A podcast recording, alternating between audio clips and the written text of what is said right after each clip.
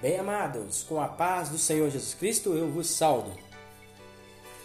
Decorrer deste ano, gostaria de corroborar com vocês sobre os, os pensamentos e as, os ideais de C.S. Lewis com o seu livro Assunto ao Céu.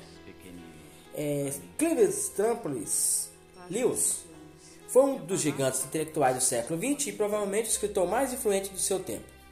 Ele era professor e tutor da literatura inglesa na Universidade de Oxford até 1954, quando foi unanimemente eleito para a cadeira de inglês.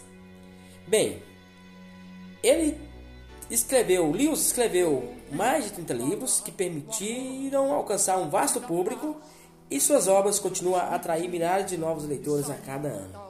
Então, C.S. Lewis é um homem de Deus notável e certamente será uma leitura muito plausível, é, prazerosa para que nós possamos, para que nós possamos então é, meditar na nossa vida diária. Que Deus abençoe vocês.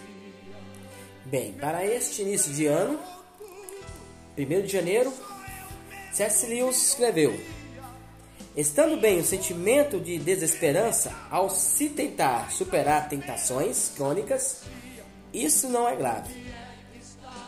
Contanto que a petulância, o aborrecimento quando se quebra um recorde, a impaciência, dentre outros, não obtenham vantagem sobre nós.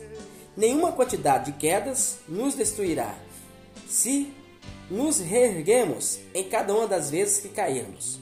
Evidentemente seremos filhos, enlameados e com as roupas esfarrapadas.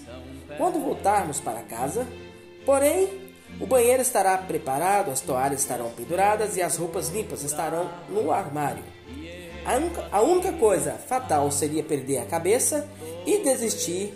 E quando notamos a sujeira que Deus se mostra mais presente em nós, esse é precisamente o sinal da sua presença.